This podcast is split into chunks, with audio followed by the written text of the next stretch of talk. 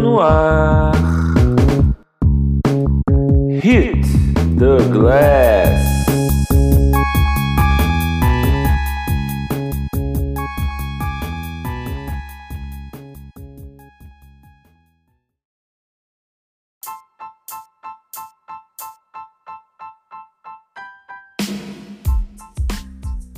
Alô, ouvinte do Hit the Glass, bem-vindo a mais um episódio do seu podcast de basquete. Eu sou Adriano Albuquerque, apresentador, ex-basquete Brasil, ex-nba.com.br Brasil, atualmente no Globoesporte.com. Com ele, meu companheiro de Hit the Glass, ex-basquete Brasil, ex-nba.com.br, também agora no The Gold, Rubens Borges. E aí, gurizada? Ah, o Adriano reclamou. No último episódio, o Adriano reclamou que ele vem todo animado e tal, e eu só dou um e aí. Então vamos animar mais. Aí, pô, veio, veio que, nem o, que nem o Bozo também, né? Aquela, e aí, gorizada? Só faltou mandar uma sacanagem depois. Hoje, aqui é o programa de cultura e hoje, esportes. É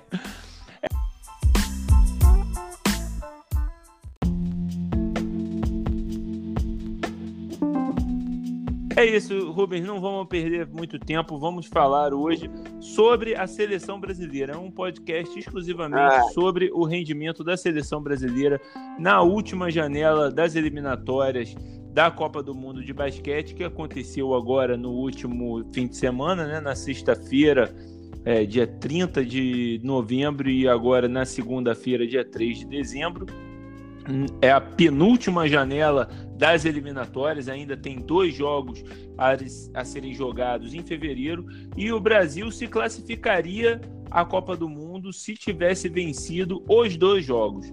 Venceu o primeiro jogo contra a República Dominicana por 100 a 82, mas o segundo jogo, Rubens, foi um desastre. 94 a 67 para o Canadá em São Paulo, numa das atuações assim, numa das é difícil dizer que é uma das piores atuações que a gente já viu do Brasil, porque a gente, nos últimos. na- no último século, a gente viu cada atuação tenebrosa do, do Brasil né, nesse, nesse século atual, nas últimas duas décadas. Mas essa foi realmente uma péssima atuação contra o Canadá. Então vamos começar falando do, do jogo em específico, né? De- desse jogo com o Canadá, que, que realmente foi o pior jogo aí da, é, desse- dessa janela, o jogo que poderia dar a vaga à Copa do Mundo, complicou um pouco, o Brasil ainda tem amplas chances de se classificar, mas um jogo importante que poderia ter deixado o time com muito mais tranquilidade. Como é que você viu esse jogo? Por que, que o Brasil perdeu de tanto, Rubens? Aí é que tá o problema, que a gente não viu nada nesse jogo. né? Eu não, eu não vi um- uma tática ofensiva, eu não vi uma tática defensiva. Eu, eu vi, aliás, eu tava olhando as estatísticas aqui agora, que no jogo eu não me dei conta, mas o Marquinhos talvez tenha se queimado um pouquinho mais com, com o Pet, porque ele fez bem o que o Pet não queria muito, né? Ele chutou mais de três do que de dois Uhum. errou bastante. E, mas, cara, eu, vi o ataque estático, a defesa de perímetro sendo facilmente vazada. E, né, quando tu consegue quebrar a defesa de perímetro facilmente, os pivôs têm que ajudar, e os pivôs ajudando abre chutes livres. Isso é meio que a base do basquete hoje em dia, né, Adriano? O drive Aham. and kick. E eu vi o Brasil não conseguir criar nada no ataque, tirando alguns momentos, e nos momentos que criou foi meio que, que muitas vezes meio que a, a, a, a duras penas. E deixou o Canadá jogar como queria. É, exatamente, né? Isso, isso foi é, o, o principal fator. Acho que o Brasil deixou o Canadá jogar como queria e é muito curioso, né, Rubens? É, o, na entrevista coletiva pós-jogo, o Petrovic, se eu entendi direito, né? Porque também estava, vou dizer que eu estava aqui acompanhando a, a coletiva pelo live no Twitter dos amigos do Mundo Basquete, né? Agradecimento aí ao Mundo Basquete por ter feito essa transmissão para a gente poder acompanhar. Mas assim, né? Então o áudio não é perfeito pela internet. O, o Petrovic já fala espanhol, não fala português, é um, um espanhol complicado, né? Então não deu para entender exatamente direito, mas ele se disse, ele se mostrou surpreso ele pareceu surpreso com o rendimento do Canadá nas bolas de três pontos, principalmente, que, que não queria, o que para mim é muito estranho, porque né, há dois meses, em setembro, teve a, a última janela que o Brasil foi jogar lá no Canadá, né? E ok, vários jogadores, a maioria dos jogadores mudou mudou para essa janela, né? Não eram o mesmo. Só que, que eu lembre jogando em quadra, só o Aaron Best e o, e o Brady Hazlip estavam em quadra. Também teve, eu estou vendo aqui o, o Casa Kahami King, que dessa vez jogou 11 minutos, da outra vez nem jogou, né? É, a maioria dos jogadores é diferente, mas a, ainda assim um, um time que chutou muito de três contra o Brasil. Naquela ocasião, o Canadá fez exatamente o mesmo que fez hoje, muito driving kick, né? É, tentar passar uhum. para o centro da defesa e passar para fora. E aproveitou disso. Naquela ocasião foram 33 chutes de três pontos, com 42% de aproveitamento. Dessa vez foram 28 chutes de três pontos, com 39% de aproveitamento. Então, a dizer que, que tava surpreso com o jogo, que tipo foi só um dia que as bolas estavam caindo do Canadá, é enganar e não, e, e, e não, não, ter prestado atenção no que aconteceu de fato na partida, né? É, é claro, também ali tá de cabeça quente na entrevista coletiva pós-jogo, mas não foi o que aconteceu. E assim, o teve, teve chances, teve sim a oportunidade que, pô, a bola caiu, né? Principalmente acho que aquela bola de três pontos que o Norris é, fez, né? Que quando o Brasil ainda estava só seis pontos atrás, o Brasil fez uma boa marcação uma rara boa marcação nesse jogo. O, o Scott Machado estava em cima do, do Norris, longe é, da, da linha de três, em cima dele, com o cronômetro estourando, e o Norris acertou aquela bola. Aquela bola não tem o que fazer, né? não tem o que culpar a defesa. Mas foram poucas essas bolas que o Brasil marcou bem e tomou uma cesta de três. Na maioria estava muito aberto o, os jogadores, né? É, e eu vou te dizer assim, ó, logo no começo do jogo, teve uma bola que o. Acho que foi o Léo Mendel, mais o Benite, fizeram uma dobra de marcação totalmente sem sentido no perímetro. E o Augusto Lima, e não vamos lembrar mais quem,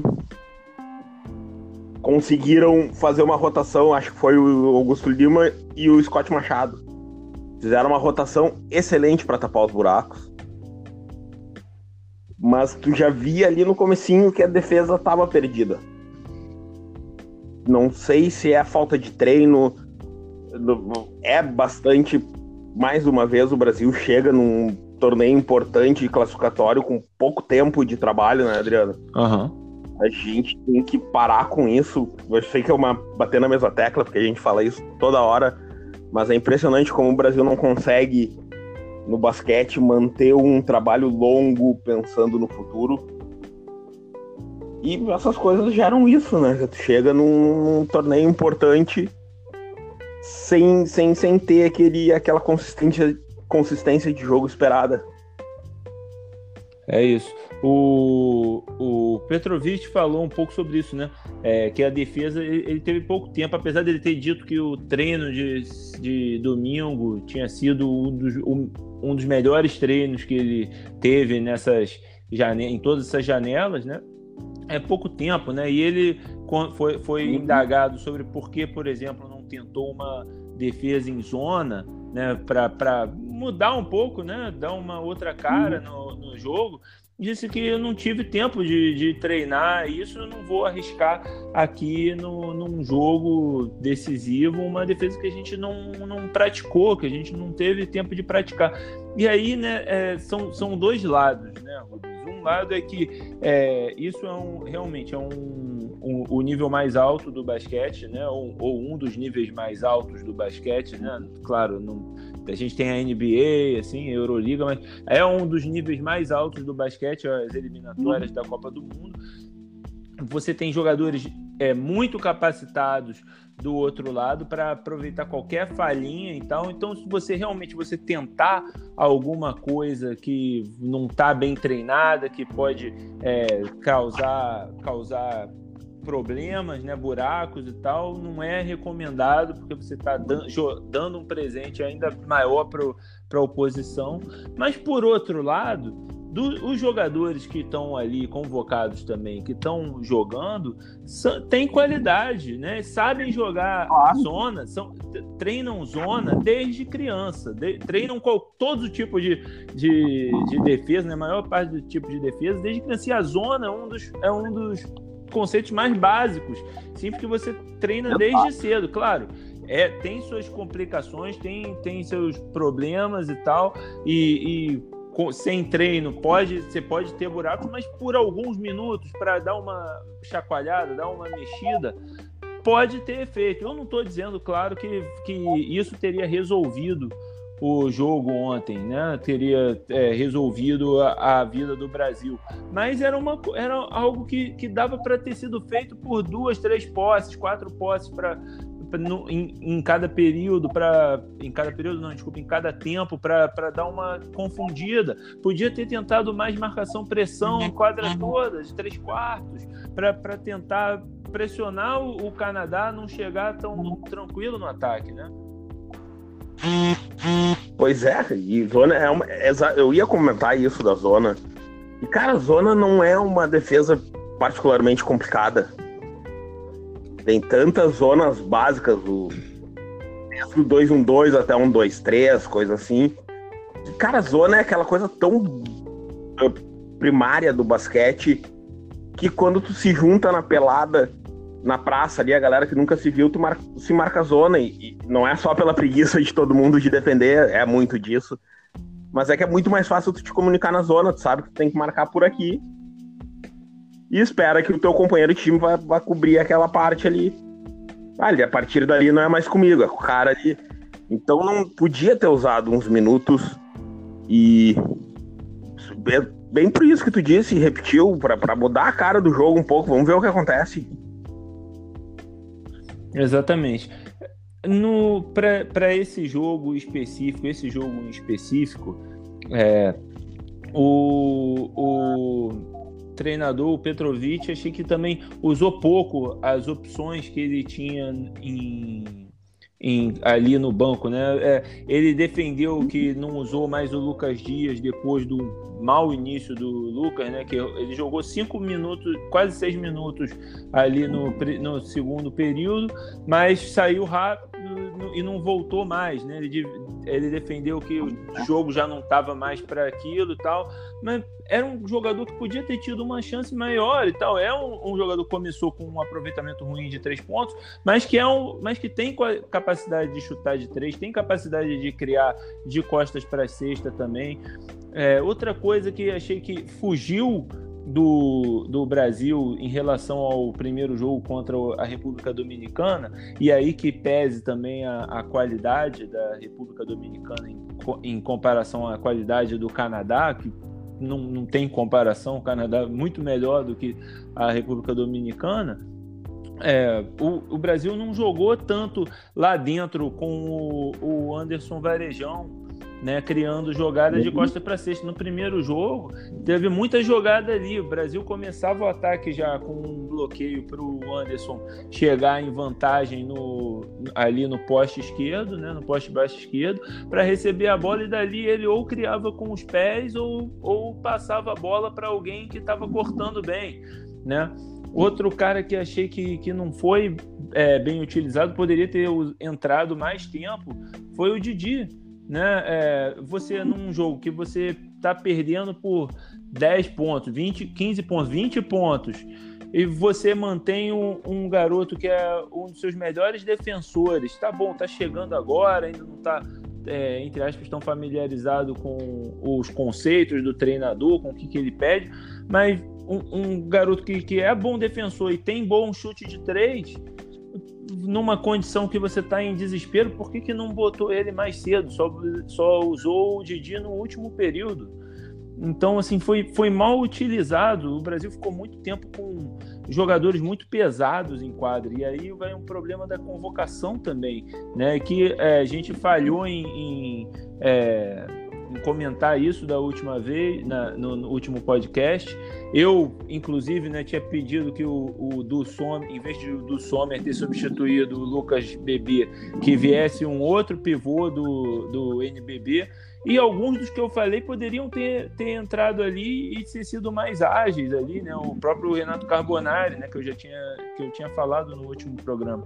Mas assim, o próprio do Sommer, se tivesse entrado, né? Ele, ele poderia ser um pivô mais ágil para né, fechar em chute de três também, é, marcar ali dentro, recuperar também quando fizesse essas dobras, que foi para mim o, o, grande problema do Brasil, fazer esse show, aggressive, aggressive show, né, o, o head muito uhum. agressivo uhum. para parar o pick and roll, e aí largava um cara o, o, o cara rolando para cesta sozinho, puxava alguém da linha de três e o cara batia a bola para a linha de três pontos, chutar livre. Aconteceu isso toda hora, o tempo inteiro nesse jogo.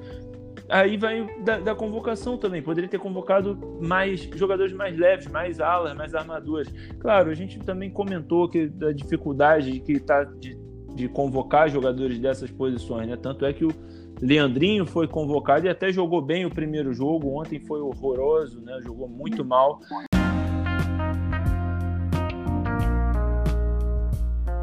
O grande problema, assim, pro, pro Leandrinho especificamente, foi, foi e pro Marquinhos também, que o Brasil estava muito dependendo de, de, infiltrações. Isso desde o jogo contra a República Dominicana. A gente, no, contra a República Dominicana, um time com uma qualidade técnica muito inferior, Leandrinho e Marquinhos se fizeram ali nas infiltrações. Até tinha algumas jogadinhas diferentes que eu gostei, algumas usando ali bloqueio do lado do lado fraco e tal, que é, que eu achei bem interessante, mas, mas muito dependente de, de infiltração. E agora contra o Canadá não deu certo porque o Canadá estava trocando tudo quanto era marcação ali, estava até defendendo até quase uma zona de vez em quando. E o Leandrinho, quando tentava é, bater para dentro, dava de cara com o Joel Anthony. Né? E aí o, o, o time do Brasil, em vez de tentar procurar a troca onde tivesse de repente um grande em cima de um pequeno do, do Canadá, insi uhum. in, insistiu em jogadas é, em, em, jogadas individuais. O problema do Marquinhos, que, que você falou no início do, do podcast, dele ter chutado muito de três, acho que foi mais é, condição do jogo mesmo, porque por causa que, que o Brasil já estava no, no desespero, né? Tava muito atrás, precisava reagir e começou a chutar muito de três. Mas, de fato, todos os jogadores é, não, não, não, se criava muito para alguém chegar e pegar e chutar de três. Era a crítica do, do Petrovic mesmo. Driblava para chutar de três ou para chutar ali so, sozinho, só usava bloqueio na bola para chutar, não tinha bloqueio fora para livrar alguém, né? E não tinha movimentação de bola para livrar, o que é uma coisa essencial contra uma marcação dessas que, que os caras estão trocando. Você tem que pegar no backdoor, você tem que pegar os caras na na, na confusão da troca. Não adianta você ficar todo mundo hum. parado, infiltrar, que, que é fácil para a defesa trocar a marcação.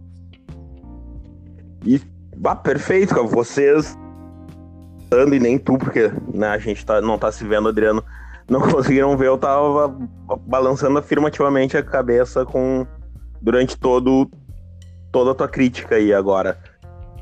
O que eu quero adicionar É assim, ó, o, a, o caso do Lucas Dias, por exemplo. Ele jogou quase seis minutos só, né? É. Ele. Isso para mim veio muito de uma falha do treinador. Lucas Dias, como tu disse antes, é um cara que pode ter a qualidade para adicionar, principalmente num jogo como estava ontem. Mas uh, o treinador não pode botar o cara cinco minutos no jogo, tirar e ah, não, não deu certo. Senta ali, conversa com o cara, ó, oh, tu fez isso, isso e isso. Agora, quando tu voltar, eu quero que faça isso, isso, aquilo, outro. Presta atenção ali no que tu pode. Ah, presta atenção no que os caras têm de furo, sabe teu estilo de jogo melhor que eu, até porque ele não tem tanto tempo assim com os jogadores mas eu quero que tu tente isso, isso, isso, e bota o cara de novo, cara. Tu não põe o cara cinco minutos, tira e não usa mais o cara. Isso é um problema que, assim, não, não, não tenho nomes para citar agora, porque não é uma crítica pontual, mas eu vejo muito treinador, até na minha vida, assim, de ver treinadores em categoria de base e tal, eu vejo muitos treinadores com esse problema. De achar que colocou, não deu certo, senta aqui. Não é futebol, uhum. pode colocar o cara ali mais dois, três minutos. Ah, não deu mesmo, agora senta. Hoje tu não tá legal. Sabe? Mas não é uma coisa de uma vez e deu.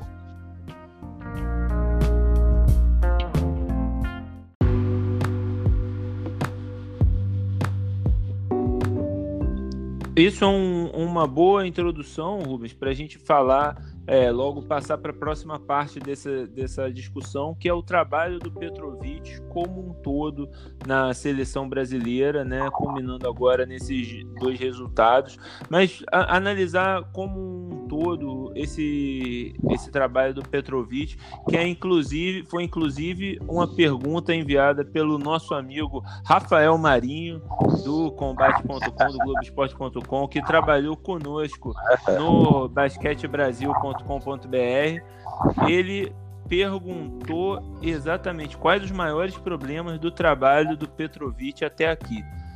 Queria que você começasse dizendo qual, quais os maiores problemas para você. É, eu, filosoficamente, eu gosto bastante do, do Petrovic. Eu, a ideia de basquete dele é mais ou menos a minha. Não vamos só chutar de três. Vamos criar circunstâncias. Tem que chutar de três, vamos criar essas circunstâncias. Não vamos ter isso como nosso principal nossa, nosso principal objetivo ofensivo. Mas assim, eu não vejo ele tão engajado com o time, com o basquete brasileiro, por assim dizer, quanto, por exemplo, o Manhano tava. Uhum. Até a galera do mundo basquete que comentou semanas atrás que ele não é um cara que viaja muito pelo Brasil olhando jogos, uh, procurando informação, o Manhano fazia. E e eu não vejo ele.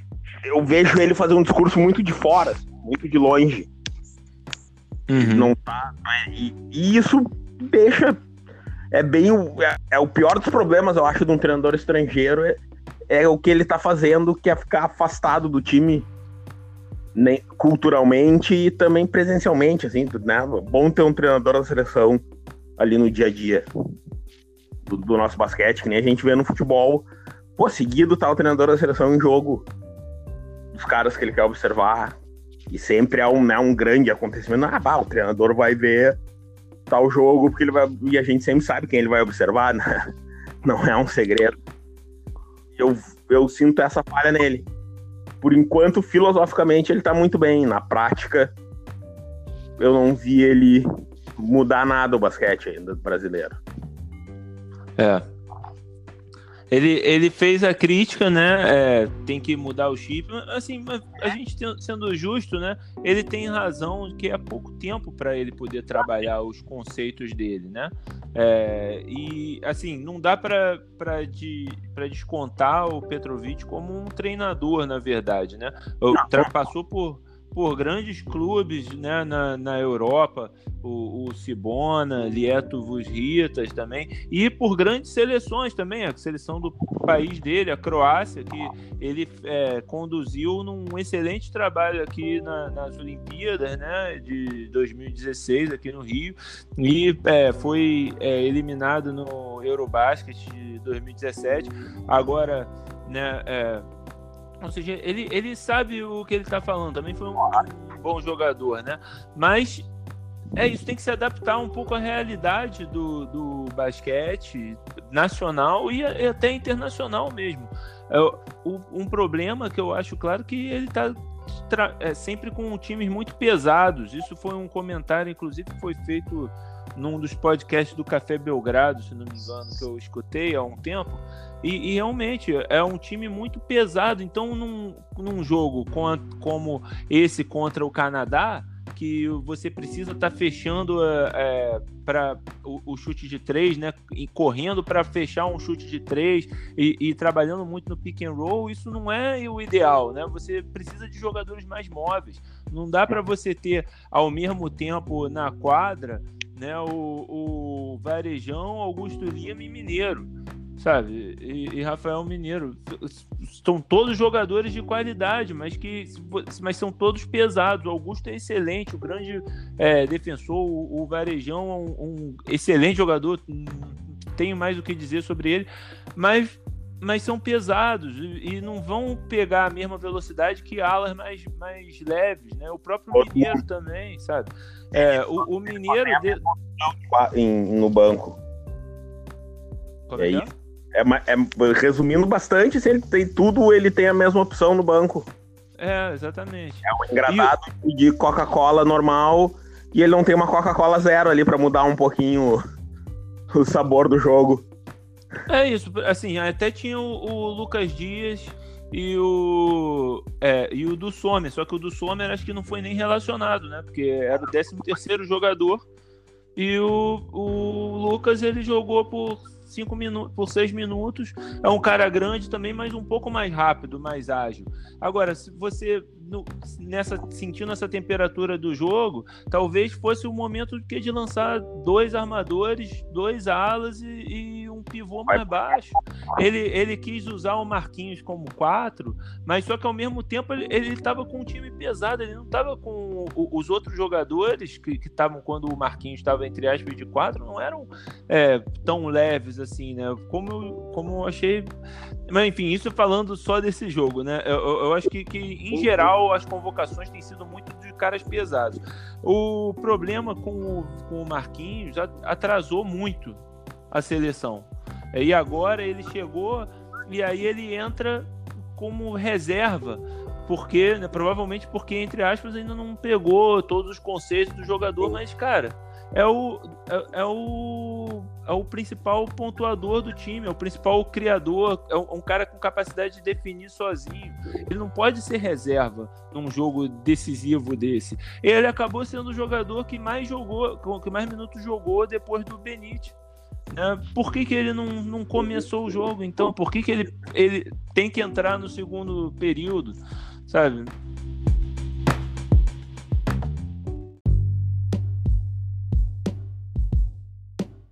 E foi até a minha crítica, aliás, minha crítica, quando eu falei ali do Marquinhos no começo do episódio, não foi nenhuma crítica minha.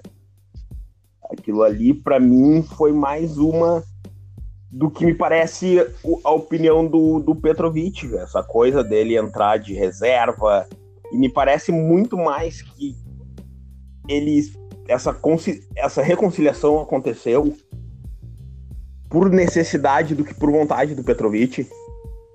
E eu, e eu entendo que tá, os arremessos de três foram circunstâncias do jogo, ele precisou, não tô criticando ele, mas é o que eu imagino que na cabeça do Petrovic se passe. Que o cara já tava meio queimado com ele, daí chegou e fez exatamente o que ele não queria que fizesse, chutar mais de três do que de dois. Mas óbvio que tudo é uma é uma, uma situação hipotética minha, o que eu imagino que eu pensaria se eu tivesse naquela situação, assim, se eu fosse treinador e tivesse todo criado todo esse problema, participado de todo esse problema e depois voltado do jeito que para mim não foi uma reconciliação natural, foi mais de necessidade, repito. E daí o cara chega e primeiro jogo ele faz exatamente o que eu não queria que o time fizesse. Eu não duvido o Petrovic ficar com má vontade com ele. Uhum. É, faz sentido. Acho que, que, que pode ter sido isso. Então, assim, para resumir, acho que os principais problemas do Petrovic têm sido é, convocação, é, distância do, do, da realidade do basquete nacional, né? Física também, acho, né, Adriano? Porque se ele não. Ele tem pouco tempo, como ele tem, é uma, é uma reclamação válida dele, uhum. por isso podia estar tá mais presente. É. Né? Poderia estar mais presente, com certeza. Mas também é, é assim é, é uma reclamação válida, mas ao mesmo tempo, né? Todos os times têm pouco tempo, né? Todos os times têm, todas as seleções têm pouco tempo para treinar. O, o no caso da, de várias dessas seleções, são seleções completamente diferentes de um jogo para o outro. Do Brasil é, é basicamente po, é, a mesma seleção, poucos, poucas diferenças né, da, da última janela para essa, mais a chegada do, do Marquinhos, a ausência do Marcelinho Huertas, né, de, de um ou de outro ali. Mas o Canadá era um time praticamente inteiro diferente. O, a própria República Dominicana era um time bastante diferente da última janela. Até os Estados Unidos, que não usam jogadores, praticamente não usam jogadores NBA, né? Era um time completamente diferente dessa vez. E aí a gente pode falar, ah, mas a gente está numa transição também e tal. A Argentina está numa. Tá bom, ainda tem jogadores de, de alto calibre que tiveram nas Olimpíadas, mas também está numa transição. E é, todos esses times já estão classificados à Copa do Mundo, estão sabendo usar isso. Então, claro, a gente tem que entender, é um treino que está chegando no início de trabalho no, no Brasil, é, com pouco tempo para trabalhar com esses jogadores, mas também é, dá pra, daria para do que isso. Uhum.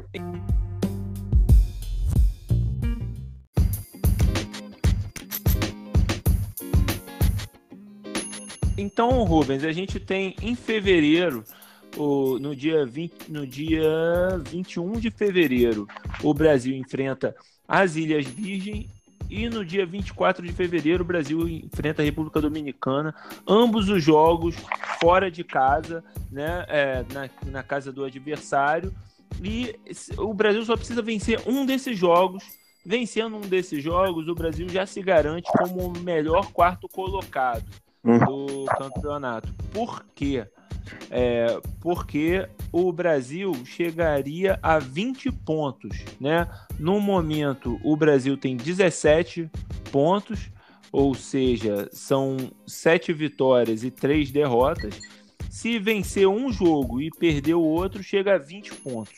E aí, é, que é uma marca que, que nem Porto Rico, nem Uruguai, que são os dois times que estão ainda brigando pela terceira e quarta posição no outro grupo, no grupo E da, da, das eliminatórias, pode chegar. Porque os dois têm 16 pontos e eles se enfrentam na última, no último dia da janela, né? na, na, no dia 25 de fevereiro.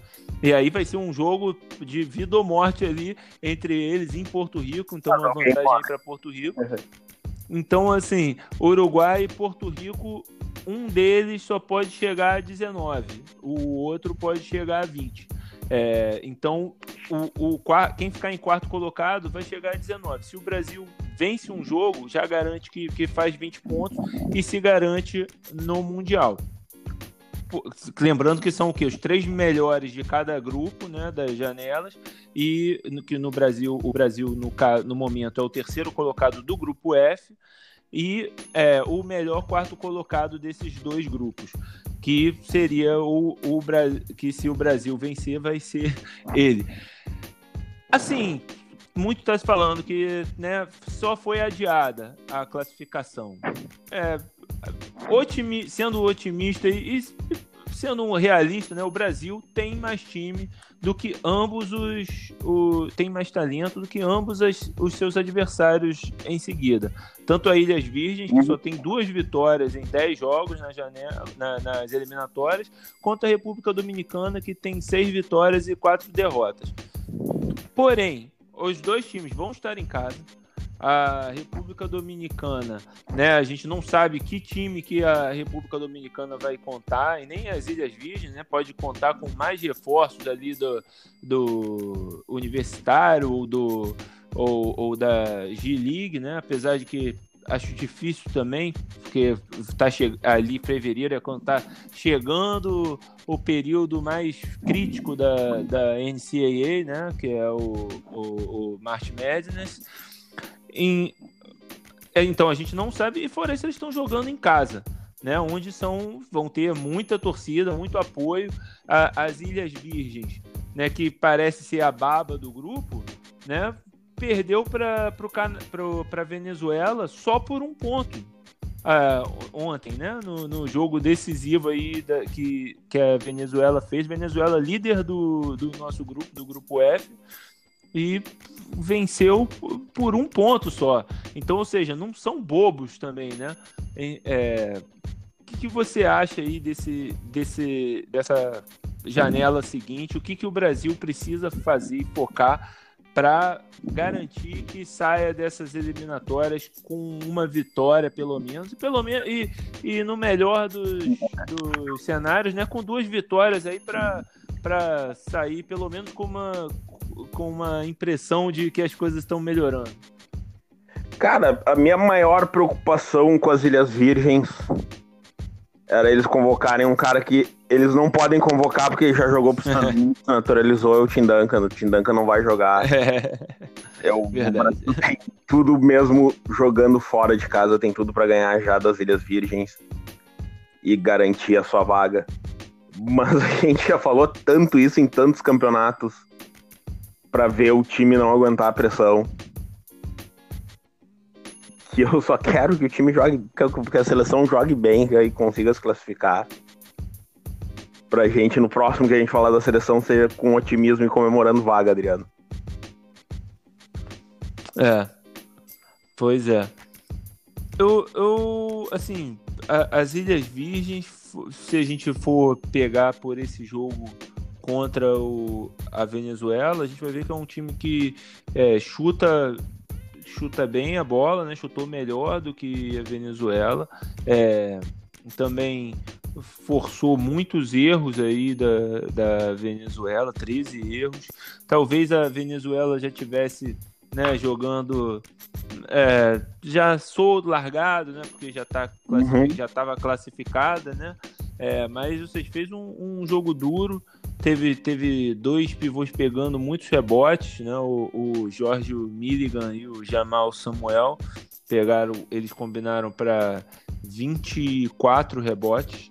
É, então um time difícil que chutou pouco de três, mas que chutou bem de três, né? É, teve, é, só chutou 12 bolas de três pontos, mas acertou 58,3% dos seus chutes de três. Então, uma coisa para ter cuidado. Provavelmente é um time que o Brasil pode ir com uma formação mais pesada, né? Como, como tem sido usada.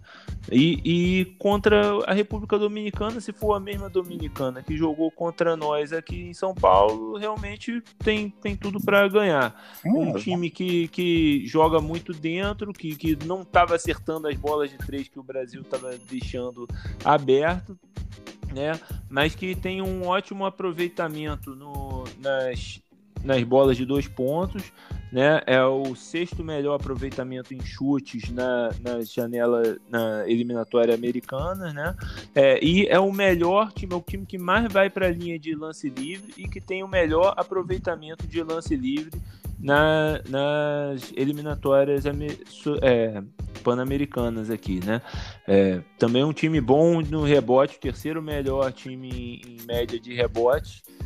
Então, ou seja, é um jogo, é um, é um time que a gente pode entrar com o time mais pesado. Mas ao mesmo tempo eu gostaria de ver um, uma convocação, talvez com alguns alas mais leves. Gostaria de ver mais tempo pro, pro Didi mesmo, pro Lucas Dias. É, vamos ver como é que vai dar, como é que vai ser esse, essa próxima janela, mas também acredito que o Brasil consegue passar. Vamos torcer para que seja sem susto, né? Para que vença bem, que não vença naquele esquema de né, é, deixar o time chegar e de vencer por um ponto no, no finalzinho, né? É, e uma convocação mais, mais uh, diversa, não tão homogênea, até para se preparar para o Mundial, né, Adriano? Para a Copa do Mundo. Isso, que vai ser um, vai ser mais do jogo do que o Canadá apresentou e menos do que o jogo que, o, que a Dominicana apresentou. Perfeito.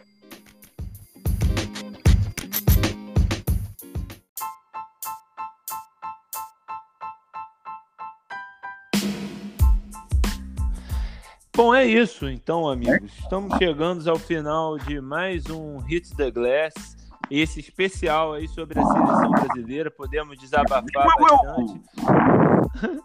Mas vamos dar um, um voto de confiança aí ao Petrovic também. Tem sido um período difícil aí de, de adaptação, de transição, mas acho que acredito que ele classificando a seleção à Copa do Mundo e tendo mais tempo para preparar o time entre o período ali pré-Copa, pode entrar pode entrar nos, nos eixos dessa seleção brasileira, Rubens.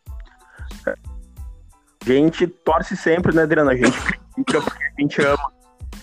Né? A gente tá sempre torcendo pra seleção. Se a gente torceu quando tinha um cara como o Oscar, por que não vamos torcer agora? Ah, já, vinha, já veio veneno com o Oscar. Hein? Um dia a gente vai fazer o Rubens explica de por que que, é, por que, que o, o, qual o problema do Oscar. Mas enfim, que a gente volte pelo menos aos tempos do Oscar, né, Rubens? Não, talvez não da forma como jogava, mas, né? É, mas pelo menos em estar tá competindo ali por, por medalha, né? Chegando ali em quinto, quarto, sexto, né? Tá no, sem, com mais tranquilidade, né? Em vez de estar tá aí sofrendo para passar por Canadá, República Dominicana, né? Claro. Bom, é isso, meus amigos. Vocês nos encontram no Spotify, no, no Apple Podcasts, no, né, no, no Google Podcast também, no Android, em todos os lugares, pode vir, Stitcher. É, e esperamos a sua participação no, com o veneninho do ouvinte. No próximo capítulo, aqui no próximo podcast, voltamos a falar de NBA, NBB e outras ligas também. Tá certo, Rubens? Sempre que o assunto estiver sendo necessário ou algo assim. Vocês entenderam o que eu quis dizer? É, é desculpe a minha falta de atenção, é que eu tô quase jogando um controle remoto na TV que no momento a Sport TV resolveu passar o Red Miller fazendo 31 pontos no Knicks. é.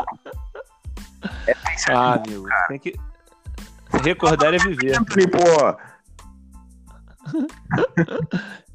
Recordar é viver. Recordar é viver. Faltando Greg Anthony, eu nunca vou esquecer dessa. boa noite, Adriano. Boa noite, galera. Que eu vou aqui. Boa noite, galera. Valeu, gente. Um abraço e até a próxima.